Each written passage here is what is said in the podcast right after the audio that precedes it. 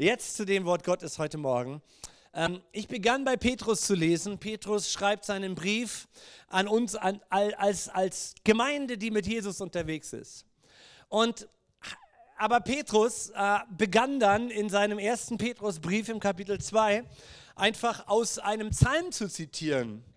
Und es schien mir, er hörte nicht mehr auf zu zitieren aus diesem Psalm. Und deswegen dachte ich, na, dann gehe ich gleich mal in, in das Urgestein hinein, von dem Petrus überzeugt war, dass dieses alttestamentliche Wort, was mittlerweile 3000 Jahre alt ist, auch uns gilt. Und dann befinden wir uns im Psalm 34. Und daraus wollen wir mal ein paar Verse lesen heute Morgen. Ein Psalm ist ein Lied oder ein Gebet, das ein Mensch kreiert hat. Auch wir haben auf unserem Musikseminar sechs neue tolle Ranger-Lieder äh, kreiert und mitgeschrieben, die singbar sind. Wir waren erstaunt, wie plötzlich der Geist Gottes über Menschen kommt in einem Team, die alle die Hosen voll haben und innerhalb von zwei Stunden kreieren sie alle äh, besondere Songs für Lieder. Äh, das war großartig und so auch hier dieser David ähm, sitzt dort einfach. Wir lesen dann, wenn wir ins, in das Buch Samuel gehen und Könige, ein bisschen von der Schwierigkeit, die dieser Mann hatte. Die, dieser Mann war auf dem Weg, König zu werden, aber er war noch kein König, aber er war schon am Königshof und er diente dort dem damaligen Vorgänger, dem Saul. Und er machte dort eigentlich einen tollen Job. Der war eigentlich so ein bisschen als Therapeut dann da zuständig, weil der Saul so immer so seinen Koller bekam und, und so ein bisschen irre wurde. Und dann holte man den David äh, zum Spielen auf eine Harfe. Das beruhigte dann diesen Typen. Ähm, und, und, und, und, aber da war noch mehr im Spiel, weil dieser alte König wusste, irgendwie, er ist nicht mehr er ist nicht mehr so ready und am Start, um König zu sein und seine Zeit geht zu Ende. Aber wenn einer merkt, dass eine Zeit zu Ende geht, dann kriegt er irgendwie so eine Lebenskrise und dann fängt er an, den nicht zu mögen, der da, der da sein Nachfolger werden wird. Das ist irgendwie heute auch so. Das geht manchmal in der Geschäftswelt auch so. Das ist irgendwie fies. Und diese Fiesheit bekam David brutal zu spüren. Und das war damals kein Witz, das war 1000 vor Christus. Ähm, da hatte man keine Demokratie in diesem Land. Da konnte man nicht hingehen und sagen, äh, da, da, will einer mich umbringen, äh, kannst du mal irgendwie was dagegen machen. Da war man der Natur und dieser Willkür dieser Typen ausgesetzt. Und, und David hat mitgekriegt, Saul wird ihn verfolgen. Und nicht nur wird, sondern er verfolgt ihn. Und er wird auch ihn umbringen, wenn er den Typen in, in, in die Finger kriegt. Und es war kein Witz mehr. Und David wanderte da durchs Land und, und es wurde immer schlimmer. Bis er zu einem, einem, einem nicht-jüdischen König kam, und auch der hat schon mitgekriegt, äh, hohes Kopfgeld. Und wenn du David kriegst, dann, äh, dann sicher ihn. Und David hat sich so einen Schachzug ausgedacht, hat gedacht, ich spiele mal einfach einen auf Irre. Und dann hat er da vor diesem König einen auf Irre gemacht, da Schaum kam vor den Mund und hat da irgendwie die, die neuen Bilder da zerkratzt und das Auto zerkratzt und, und hat einen wirklich auf Irre getan, so glaubwürdig auf Irre getan, dass dieser andere König gedacht hat, der spinnt wirklich. Und hat gesagt, ich habe genug Irre in meinem Reich, ich brauche nicht noch so einen jüdischen Klops da. Und hat den dann weggeschickt. Ich weiß nicht, wie du drüber denkst, äh, ob das jetzt so toll war von David. Aber der, der Typ hat sich etwas genommen oder hat, hat etwas gemacht, was, was in seiner Notsituation einfach, ja, das war damals. Er, er wusste sich nicht einen besseren Rat. Er war in riesen Trouble, in riesen Problemen. Wirklich in lebensbedrohlichen Problemen. Und da setzt er dich hin und schreibt diesen besonderen Psalm, dieses besondere Lied, dieses besondere Gebet. Und schon die ersten Verse, die ersten zwölf sind, sind, sind, jedes ist für sich eine eigene Granate über das neue Leben, was man haben kann, wenn man an Gott glaubt. Ist das erstaunlich?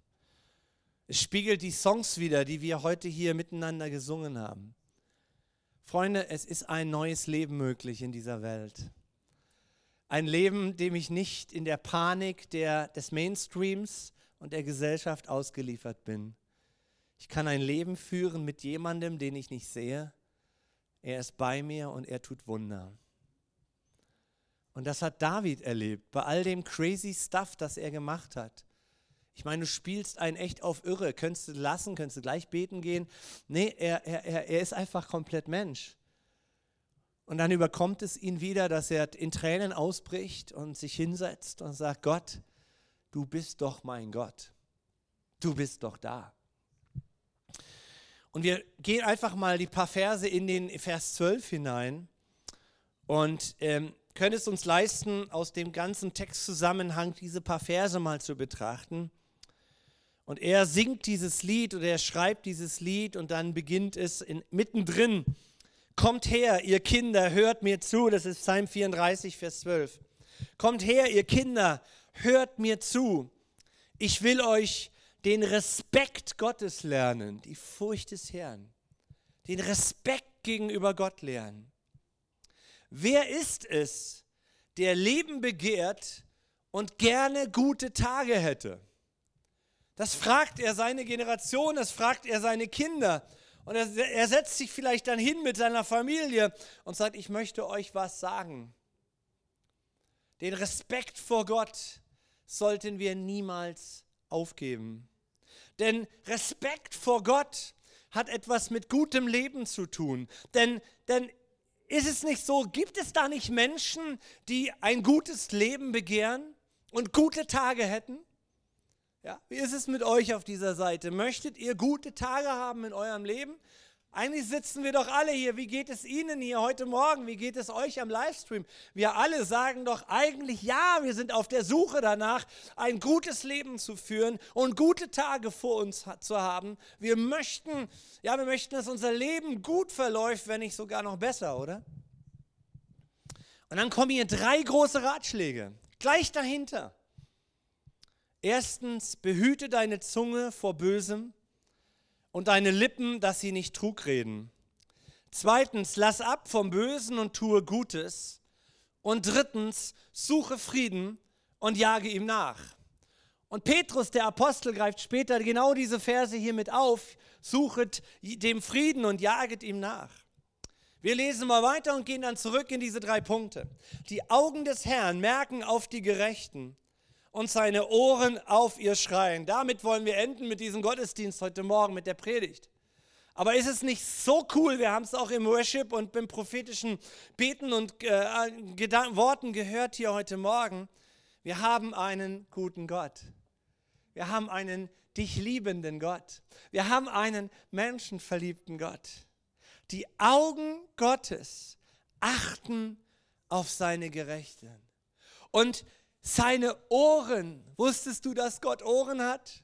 Unser lebendiger, allmächtiger Gott, der Vater von Jesus Christus, der, der den Heiligen Geist sendet, er hat Ohren und er hört auf dein Schreien. Er hört auf dein Rufen.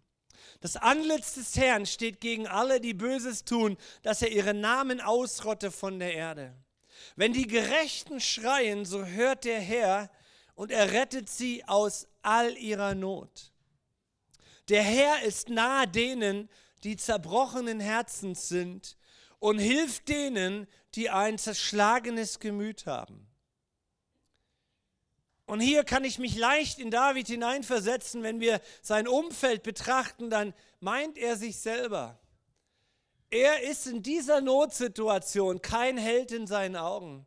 Er ist ein zerbrochener er hat ein zerbrochenes Herz. Man, man jagt ihm nach dem Leben. Man will ihm nicht den Königsthron geben. Man will nicht das Gute, was er eigentlich tun will. Später war er dann König und hat 40 Jahre gezeigt, wie er Israel Frieden schafft. Das war kein Raufbold, das war kein, kein Egomane, kein egozentrischer äh, äh, Typ. Das war ein, ein Mann nach dem Herzen Gottes.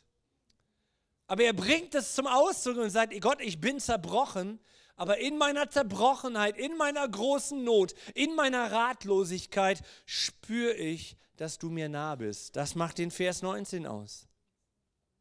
Und du hilfst denen, die ein zerschlagenes Gemüt haben. Ja, wie bekomme ich denn ein zerschlagenes Gemüt? Ja, das geht durch meinen Lebensalltag, oder? Da nehme ich mir etwas vor und Dinge bringen mich zu Herausforderungen und engen mich ein. Und er macht die Erfahrung, ich habe einen Gott, der mir hilft. Er wird mich aus jeder Not führen. Wir gehen mal zurück, weil er fragt ja und sagt, ich möchte euch die, euch die Furcht Gottes lernen, den Respekt dass da über uns einer ist, auch in diesen Tagen, auch in diesen verrückten europäischen Tagen. Frankreich kriegt sein Volk nicht mehr zur Ruhe. Im Osten unseres Europas tobt der Krieg. Auch in unserem eigenen Land schaukeln sich die Dinge hoch. Und die Botschaft ist, du kannst anders leben. David sagt, wer ist es denn, der gute Tage vor sein Leben begehrt und der nicht der, der gute Tage haben möchte, dann, wenn du gute Tage haben möchtest, dann halte dich an drei Dinge. Behüte deine Zunge vor Bösem. Lass deine Lippen nicht zu, dass sie Betrug reden. Lass ab vom Bösen, tu Gutes und suche Frieden und jage ihm nach. Wollen wir das mal ganz kurz verstoffwechseln. Ich mache mal ein Beispiel auf. Ähm, die meisten von uns, glaube ich, oder sehr viele von uns kennen das Gefühl, wenn man in ein neues Auto steigt. Du hast ein altes Auto gehabt, du verkaufst das oder du machst eine Probefahrt und machst ein neues, willst ein neues Auto haben. Gebraucht oder neu, ist völlig egal. Kennt ihr das, dass ihr dieses Gefühl, wenn ihr in ein neues Auto steigt, in das ihr noch nie gefahren seid, dann sitzt ihr da drin. Ich saß mal kürzlich bei einem Pastorenkollegen in seinem Tesla, ja, der hat ein Erbe gekriegt und dann hat er sich einen Tesla gekauft ähm, und dann saß ich da drin, ja, völlig neu. Und wie geht's dann einem? Man guckt da ganz gespannt überall rum, oder? Oder man prüft dann und probiert man die Schalter aus und dann checkt man den Winkel im Spiegel und dann nimmt man seine neue Sitzposition wahr. Und, und wenn man dann ein neues Auto kauft, heutzutage kann es sein, dass du gar nicht weißt, wie das Ding angeht. Ja? Früher gab es noch Schlüssel, heute, ja, pff, wie jetzt? Und, und, und, aber dann, wenn man dann mal durchgestartet hat, dann scheint das erstmal richtig gut zu laufen. Kennt ihr dieses Gefühl? Ähm, dann läuft es erstmal. Und vieles macht man irgendwie dann doch instinktiv. Und wenn du da ein bisschen länger fährst, dann wird es draußen dunkel. Und wenn es draußen dunkel wird oder als es draußen dunkel wurde, in meinem Fall, dann greifst du nach dem Lichtschalter an der Stelle, wo er früher war. Aber da ist keiner mehr.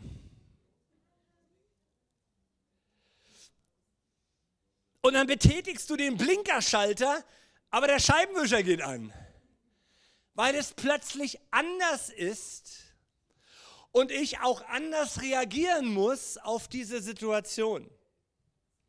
Das gleiche gilt für Beziehungen mit Kindern. Wenn dein cooler Bruder jetzt zur Schule kommt, dann hat er Kindergartenerfahrung und dann hat er im Kindergarten eine Art und Weise gelebt, um Freunde zu finden. Und jetzt kommt er im September oder August zur Schule und plötzlich sind die Situationen ganz anders. Ähnlich, aber ganz anders. Und plötzlich steht dieses Kind vor ganz anderen Herausforderungen und fühlt sich wie ein Fisch ohne Wasser. Und die Eltern gleich mit. Was ich sagen will, es ist anstrengend daran zu arbeiten, Dinge anders zu machen, wenn plötzlich die Dunkelheit kommt und die Herausforderung kommt, weil das Ändern dieser kleinen Gewohnheiten fällt uns richtig, richtig schwer. Und so ist es mit einer beherrschten Zunge, die frei ist vom Bösen und vom Betrug. Habe heute Morgen wieder Leute erlebt hier, wo ich dachte, meine Güte, bist, du drauf hier. Was kommt aus deinem Mund? Habe mich erlebt auf den Camps ich habe Leute erlebt in meinem Team, wir waren 20 Mitarbeiter und einer meiner Hauptmitarbeiter hat bestimmt an einem Tag zehnmal erzählt, ja, ich weiß, ich bin eigentlich als Depp geboren. Ja, ich krieg das eigentlich nicht hin. Ja, ich, ich bin immer, immer umgeben von, von Pannen. Und ich dachte, hey, checken wir eigentlich noch, was wir reden? Wie rede ich? Wie komme ich hier rein? Oh, ist ja alles dunkel hier. Und in Situationen, die mich triggern, wie beim Autofahren, es wird plötzlich dunkel, greife ich nach dem, was ich immer schon gemacht habe. Aber ich kriege mein Licht nicht an. Weil wenn ein Mensch zu Jesus kommt, wird er zu einer neuen Person. Und das ist das ganze Thema dieses Psalmens hier, das neue Leben in Gott, das neue Leben mit Gott. Und wir kommen aus dieser Herausforderung, dieser Zeit und dieser Welt nicht heraus, es sei denn, Jesus kommt wieder, sondern wir müssen uns anpassen, uns durch dieses Leben navigieren. Eigentlich wissen wir das, dass wir uns immer wieder umstellen müssen und wir müssten das gar nicht erwähnen heute Morgen, aber ich erwähne es, weil wir Christen lernen müssen, in dieser Welt immer wieder neu unser Glaubensleben anzupassen und zu aktivieren. Da kommt etwas im Bild gesprochen, dunkles, da wird es dunkel und du greifst nach dem Lichtschalter, als du im Auto sitzt. Ja, und es ist einfach eine, eine, eine Lappalie, es ist eine Situation in deinem Leben und plötzlich reagierst du so. David hätte sagen können, jetzt reicht's mir endlich, jetzt mache ich auch mal eine Armee auf und jetzt gehe ich dem Saul mal entgegen und jetzt schlage ich ihn einfach mal. Aber er macht einen Psalm und sagt, nee, ich bleibe unter der Furcht Gottes. Ich bleibe ein anderer Mensch. Und ich werde gute Tage sehen, indem ich meine Zunge hüte vor bösen Worten. Wir haben diese Weisheit aus Psalm 34 heute nötiger denn je. Halte deine Zunge im Zaum, als würdest du ein Wildpferd bändigen. Hör auf, mit Worten Schaden anzurichten. Weder gegen andere noch gegen dich. Weder gegen die Umstände dieser Zeit, noch die Politik, noch gegen irgendetwas. Hüte deine Zunge im Zaum. Ich habe vom Autofahren gesprochen, möchte nochmal fragen, wie geht es dir beim Autofahren? Ist die Art und Weise, wie wir Auto fahren und die Dinge, die wir über die anderen Autofahrer denken und sagen, für manche von uns nicht auch eine große Herausforderung? Einige lachen. Ich spreche mal von mir, ja nicht von dir. Ist ja vielleicht auch typabhängig. Aber es offenbart sich da nicht die altes, alte Armaturenbrett, da schleicht jemand vor uns her. Wir können nicht überholen, sind aber spät dran, haben einen Termin im Nacken. Meine Güte, warum muss dieser Wagen ausgerechnet uns in die Quere kommen? Oder? Wenn wir doch endlich überholen könnten und wenn wir endlich überholen können, dann stehe ich in der Versuchung, einen verächtlichen Blick nach rechts rüber zu schießen auf den anderen Fahrer oder zu hupen, äh, weil wir uns weit überlegen fühlen.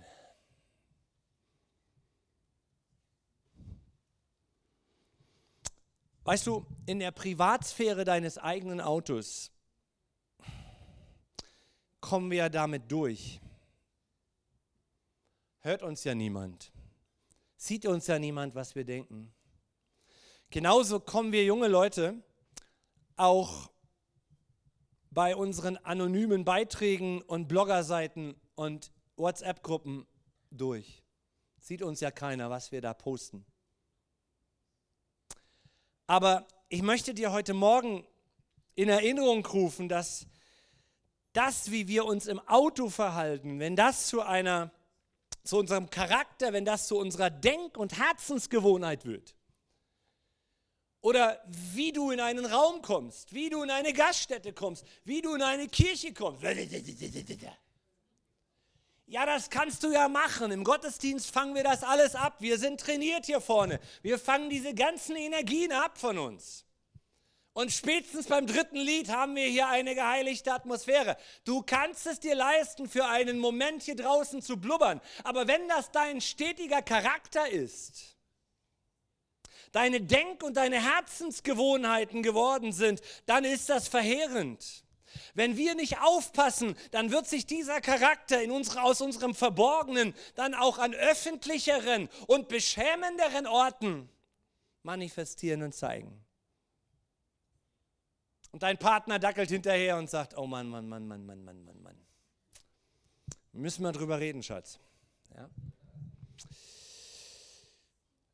Äh, ich weiß nicht, ob jemand noch diesen Charles Spurgeon kennt. Charles Spurgeon, ein, ein alter, sehr bekannter Prediger und Seelsorger in einer der größten Baptistenkirchen in London im 19. Jahrhundert. Spurgeon hat so viele Bücher geschrieben, so viel gute Literatur. Man sagt über ihn, dass eines Tages zu Spurgeon eine, eine Frau aus der Gemeinde kam, geschwätzig, Kritiksucht. Jeder kannte diese Frau. Jeder mochte es, nur kurz in ihrer Gegenwart zu sein. Sie hat alles und jeden kritisiert, immer vernichtende Worte gesprochen, überall immer viel, viel Unheil angerichtet in seiner Londoner Gemeinde. Und diese Frau kommt eines Tages zu Spurgeon, Spurgeon und brachte eine, eine Schere mit im 19. Jahrhundert. Herr Prediger, Pastor, sagte sie resolut, Ihre Krawatte ist zu lang. Und es gehört sich nicht für einen Prediger vorne auf der Kanzel eine zu lange und schon gar nicht in diesem Motiv habende Krawatte zu tragen. Darf ich sie abschneiden? Darf ich das abschneiden, was zu lang ist? Und Spurgeon irgendwie war im Heiligen Geist und sagte, natürlich dürfen Sie das. Bitteschön, hier ist meine Krawatte. Und dann hat die Frau es tatsächlich hingekriegt, ähm, diese Krawatte zu kürzen. Und er ließ das ganz entspannt geschehen, dass ihm da ein Stück Krawatte ab, abgeschnitten wird. Deswegen trage ich keine, ja, kannst du nichts abschneiden. Und dann aber sagte er zu dieser Frau, und nun, liebe Frau so und so, da jetzt, ich zitiere, meine Halsbinde aufs richtige Maß zugeschnitten ist, darf ich nun auch bei Ihnen abschneiden, was zu lang ist? Und diese, diese Frau konnte natürlich nicht anders, wusste auch gar nicht, was jetzt kommt, konnte auch gar nicht anders als Ja zu sagen, hat sie also Ja gesagt. Und dann sagte er zu ihr, so geben Sie mir jetzt bitte mal Ihre Schere und dann strecken Sie Ihre Zunge aus, denn sie ist viel zu lang. Charles Spurgeon, 19. Jahrhundert, einer der berühmtesten Prediger in London. Er hat es natürlich nicht gemacht, aber er hat eine Botschaft gepredigt, die David predigt. Hüte deine Zunge. In dieser Gesellschaft, in dieser Zeit gibt so viele Möglichkeiten zu richten. Und auch Worte, die ich gegen mich selber richte. Das habe ich auf dem NTC irgendwie so wahrgenommen. Und ich war dort zweiter Leiter und bin da hinterher. Habe gesagt, ey, hörst du dir zu, was du redest? Lass dich feedbacken, lass dich spiegeln. Wir sind ein neuer Mensch. Und wenn eine kleine Krise kommt, wo du wieder deinen alten Schalter betätigst aus dem letzten Auto, das du gefahren hast, erinnere dich, hey, warte, ich sitze in einem neuen. Jesus hat mich neu gemacht. Der Heilige Geist sorgt für mich. Ein zweites, was äh, David hier anspricht, ist, lass ab vom Bösen und tue Gutes. Also so ein abgesonderter Wandel in zweifacher Form, abgesondert vom Bösen und abgesondert zu guten Werken. Ja. Es gibt ja Christen, die sagen, boah, ich bemühe mich, nichts Böses zu tun. Ja, aber sie tun auch nichts Gutes. Sie hocken da, ich und mein Jesuslein. Wir sind abgesondert, einmal nichts Böses zu tun, aber wir sind auch abgesondert, Gutes zu tun und uns einzubringen und uns zu reproduzieren. Und dann kommt das dritte im Vers 15, suche Frieden und jage ihm nach. Und wenn ich das so lese und wenn auch Petrus das in seinem Brief genauso zitiert, suche Frieden und jage ihm nach, dann scheint es so, dass der Friede, von dem Jesus ja auch spricht, euren Frieden lasse ich, meinen Frieden gebe ich euch, nicht so einfach in dieser Welt zu finden ist und da zu sein scheint. Und wann brauche ich denn Frieden? Ja, wenn ich in eine Krise steuere, wenn es plötzlich dunkel wird, greife ich im Auto nach dem Lichtschalter. Wenn ich Druck bekomme, Menschen sagen dann, ich bin am Limit, ich kann nicht mehr. Das ist so, so, so ein Indiz dafür. Und Gott sagt, ich will dir meinen Frieden geben. Und Jesus sagt, ich bin da in deiner Situation, ich bin mit dir. In den Evangelien wird uns zweimal davon berichtet bei Jesus, dass er seine Jünger direkt mit Kleingläubige anspricht. Zwei große Situationen. Einmal im Sturm auf dem See, als sie da in dem Boot sitzen und die Naturgewalten bäumen sich auf. Da kommt Jesus und sagt, warum seid ihr so furchtsam, ihr Kleingläubigen? Und in Matthäus 6 als er den Zustand beschreibt, dass Menschen sich Sorgen machen, was werde ich morgen essen, was werde ich morgen anziehen, kann ich Kinder bekommen in dieser Zeit, reicht mein Geld. Und hey, das ist so ein Trend geworden, dass Ehepaare oder Menschen sagen, die die Familie gründen wollen, boah, wir müssen erstmal eine Gehaltserhöhung haben, dann können wir Kinder kriegen. Moment, Moment, Moment. Geld hat nichts mit Familie zu tun.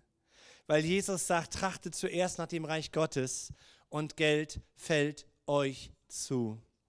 Alles andere, was ihr braucht, fällt euch zu. Wir sind so trainiert in dieser Gesellschaft, Geld ist alles. Nein, Geld ist nicht alles. Das sehen die, die viel Geld haben. Das sind die zwei Dinge, wo Jesus zu, klein, zu, zu Menschen spricht und sagt, Leute, ihr seid kleingläubig habe schon gesagt, ich war auf dem NTC in einem Leitungsteam. Wir hatten Verantwortung für über 80 Menschen. Sind auf einer Riesenwiese gewesen im Sängerwald in Bayern. Und dann kam diese Starkregenperiode, aber von dem wussten wir ja noch gar nichts. Und in den Tagen vorher hatte ich an einem Tag, habe ich dreimal von verschiedenen Seiten gelesen, dass Jesus zu mir spricht aus dem Wort, darum sorgt euch um nichts denn ich sorge für euch. Sorgt euch um nichts, denn ich sorge für euch. Und es war so auffällig, dass ich es gecheckt habe für mich. Dachte, meine Güte, das ist Jesus, du bist cool. Danke. Und ich bin schon so lange mit Jesus unterwegs, dass ich weiß, wenn Jesus so ein Wort spricht, dann kann es richtig scheiße werden. Weil sonst würde er es nicht sprechen. Hat das jemand von euch schon mal erlebt? Du bist so ermutigt worden aber das Ding hat auch die andere Seite, dass wenn Jesus dich ermutigt, dann kommen stürmische Zeiten auf dich zu. Und dann fuhr ich dort von einem, von, von Kassel am Dienstag zu dem Camp und ich merkte schon abends, meine Stimme fängt an zu versagen. Und am äh, Dienstag, mit, äh, am, am Mittwochmorgen war meine Stimme fast weg und ich bin der Hauptredner gewesen, eigentlich kann man mal so sagen, auf diesem Camp da draußen. Und jeder wusste das von meinen 20 Mitarbeitern. Und alle fingen still an zu beten. Und ich auch. Und ich kenne mich und ich weiß, wie der Verlauf von Heiserkeit geht. Denke, Gott, entweder fahre ich jetzt ab. Ich hatte schon Corny mit im Gepäck. Also Corny, da musst du mich vertreten. Ich hatte einen anderen im Gepäck schon. Habe angefangen schon und habe mich immer wieder erinnert. Jesus sagt, sorg dich nicht. Und als die 66 Teilnehmer kamen, habe ich die Eröffnungsrunde noch etwas, jeder hat gemerkt, dass ich noch etwas heißer war, aber es ging Step by Step besser. Und dann war das der erste Abend dann. Am ersten Abend kam diese Starkregengeschichte. Wir hatten unsere Wetter-Apps, wir, wir haben die Satellitenbilder gesehen. Ihr habt das im Fernsehen gesehen, was da in Mitteldeutschland abgegangen ist. Und Jesus sagt, und dann ging der erste Baum runter, ja, äh, bei einem Ehepaar, was da, was da in der Hütte schlief. Und ich erinnere mich an dieses Wort. Jesus sagt, mach dir keine Sorgen. Dann kam der Hagel dann kam die Ansage, boah, es wird einen ganzen Tag regnen. Und es hat einen ganzen Tag geregnet. Und wir haben am Ende dieses Camps noch niemals so ein Camp abgeschlossen mit so einer fröhlichen Stimmung, mit so viel Bewusstsein von den 80 Menschen. Wir haben einen guten Gott, aber wir haben auch eine Berufung an den Kindern. Dass bestimmte Dinge, die man so als Rituale tut, um nochmal die Menschen zu schocken, einfach wir als Leiter gesagt haben, bringen wir diesmal nicht, haben wir immer gebracht, bringen wir diesmal nicht. Und wir haben es den Leuten kommuniziert. Ich habe gesagt, was hier stattgefunden hat, war einmalig, weil es hat unseren Glauben aufgebaut. Wir haben einen Gott, der bei uns ist. Und das Problem des Kleingläubigen ist ja nicht, dass er nicht glaubt. Ein Ungläubiger glaubt nicht an Gott und sagt, ach lass doch Gott. Ich glaube nicht, dass Gott existiert. Ich will auch gar nicht. Mir geht's gut. Ich bin ein Ungläubiger. Ein Kleingläubiger ist ein Gläubiger. Der glaubt, dass Gott da ist. Nur dieser Glaube, es, es fehlt am Durchhalten des Glaubens, wenn der Sturm noch peitscht. Während du noch auf die Gebetserhörung wartest, Worship-Team kann gerne nach vorne kommen. Während du noch auf die Gebetserhörung wartest, tobt dein Sturm, deine Herausforderung. Die Freunde, die ich kurz erwähnt habe im Gebet von uns, ganz enge Freunde, die Oma rief an gestern und meint, das ist ihr drittes Kind die durchlaufen jetzt einen Prozess, wo Kleinglaube sich ein, einschleusen kann. Das ist so. Wenn die Herausforderung kommt, wenn du verschuldet bist und brauchst, brauchst, brauchst Wunder, bis dieses Wunder passiert ist, stehen wir in der Chance, Kleingläubige zu werden und zu sein. Chance in Anführungsstrichen. Ihr versteht das. Es war für uns NTC-Teilnehmer knüppelhart, einen ganzen Tag zu verbringen mit dem Programm, das wir hatten als Ausbilder, im Nieselregen und manchmal strömenden Regen. Und irgendwann habe ich gemerkt, meine Kleingläubigkeitsgrenze ist so angeschwollen. Es war dann irgendwann schon gegen Abend. Immer hieß es, in einer Stunde hört es auf. In einer Stunde hört es auf. Dass ich beschlossen habe, ich lege jetzt einfach mein Handy weg. Sonst macht es mich kirre. Früher hatten wir auch kein Handy, oder? Und es hat aufgehört zu regnen. Eins wissen wir, wenn es regnet, es hört wieder auf. Selbst bei Noah, es hört wieder auf.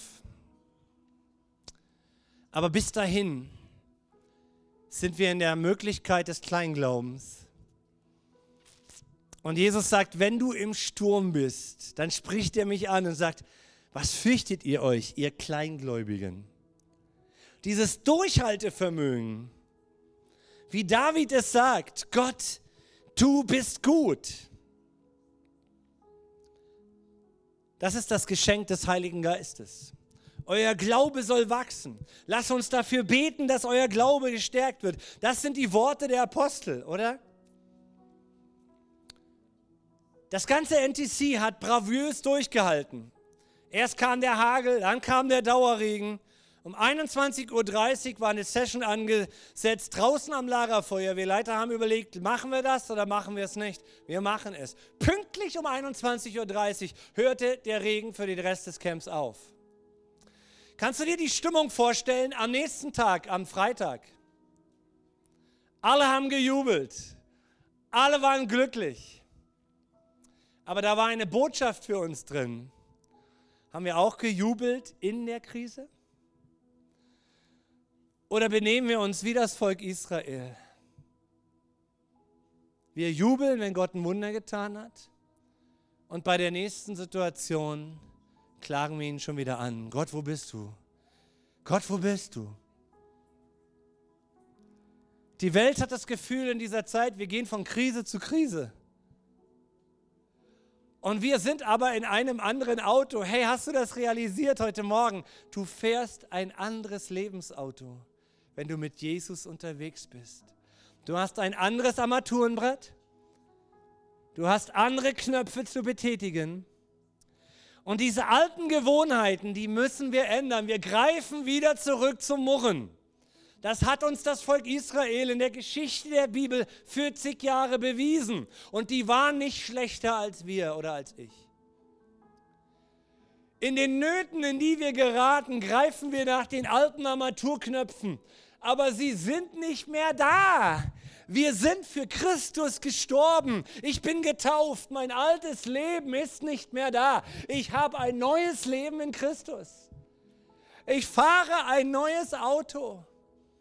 Und ich will es lernen, mich an die neuen Knopfanordnungen zu orientieren. Mit dem Heiligen Geist zusammen. Behüte deine Zunge. Achte drauf. Lass ab vom Bösen.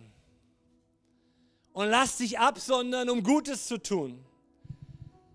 Ich möchte beten für uns, für diese neue Woche, dass Gott uns Situationen in den Weg legt, wo wir merken, wir sind abgesondert für Gutes tun. Wir können Gutes tun.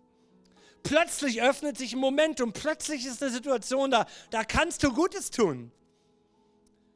Und wie so ein Arzt im Notfallmodus, so ein Notarzt, der da der Bereitschaft hat, der wartet nicht auf sein nächstes Opfer. Aber wenn es kommt, wenn der Patient kommt, hat er sich vorher entschlossen, ich bin ja im Dienst. Er geht nicht erst duschen, er macht sich nicht erst fit, sondern er ist in Bereitschaft.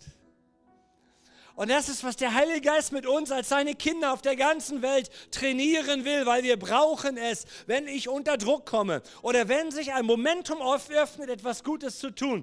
Ich glaube, dass so manches Momentum in meinem Leben dahinstreicht, weil ich gar nicht bereit war, in diese Bresche zu springen in diesem Moment. Aber wenn ich sage, Heiliger Geist, ich möchte bereit werden, weil du es sagst in deinem Wort, dass ich geschaffen bin, um Gutes zu tun, plötzlich überrasche ich meinen Ehepartner, plötzlich überrasche ich meinen Nachbarn, plötzlich tue ich etwas, wo ich sehe, da liegt etwas vor mir, das kann ich. Und dass wir den Frieden suchen und nachjagen. Wir sollten nicht Frieden erwarten, dass Frieden kommt, wenn wir pfeifen. Wir müssen ihm nachjagen, wie wir einen Haustürschlüssel in unserer Wohnung suchen, wie wir ein, ein Kind suchen im, Super, im Supermarkt, das uns verloren gegangen ist. Wir sollten nicht darauf warten, dass sich neue Gewohnheiten einstellen. Wir müssen diese Gewohnheiten lernen. Der Heilige Geist will uns helfen. Und Jesus sagt, ich gebe euch Frieden, wie ihn die Welt nicht geben kann. Boah, ich bin so dankbar dass Jesus Jesus ist. Er ist diese einzige Konstante in dieser Welt. Weißt du, hinter Jesus stehen Prophezeiungen, hinter keiner anderen Religion, aber hinter Jesus stehen Prophezeiungen, die sich alle erfüllt haben. Jesus ist einzigartig. Jesus ist ohne Sünde. Wenn du mal die Biografien von Buddha oder von, von, von Mohammed liest, dann ist das, was wir heute an Sünde definieren in der Welt, es ist ein Kinderspiel. Kein Religionsstifter war ohne Sünde, aber Jesus war ohne Sünde. Jesus.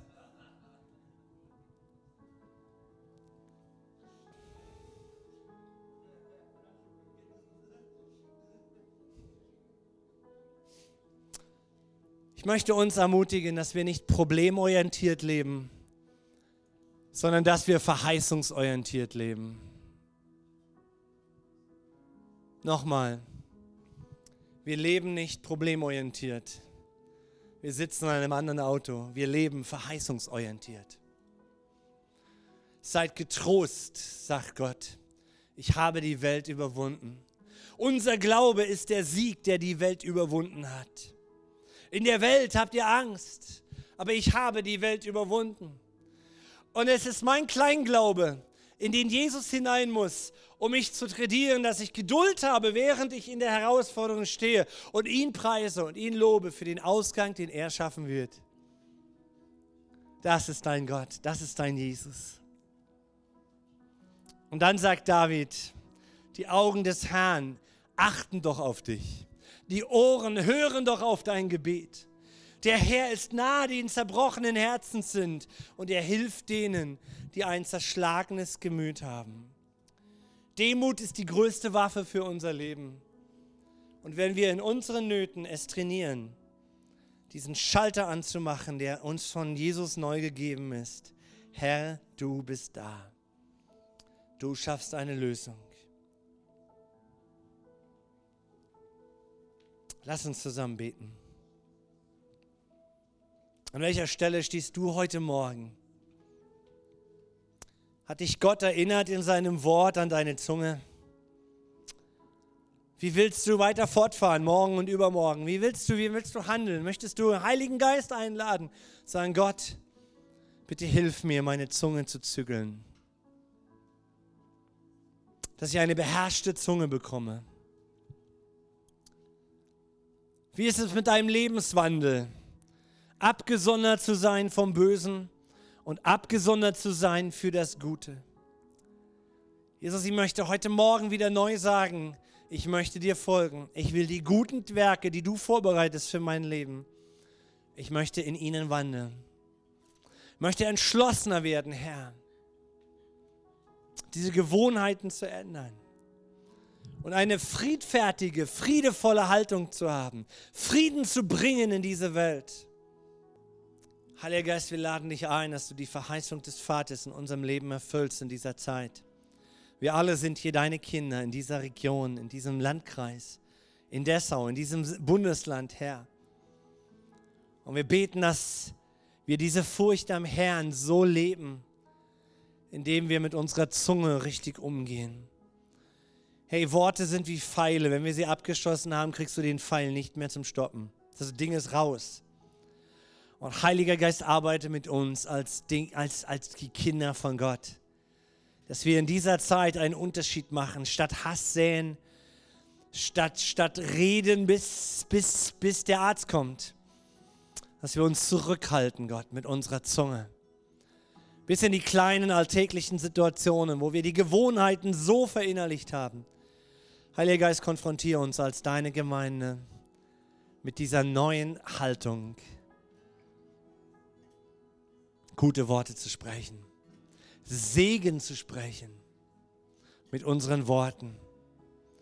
Andere und Situationen zu segnen, statt zu murren und zu verfluchen.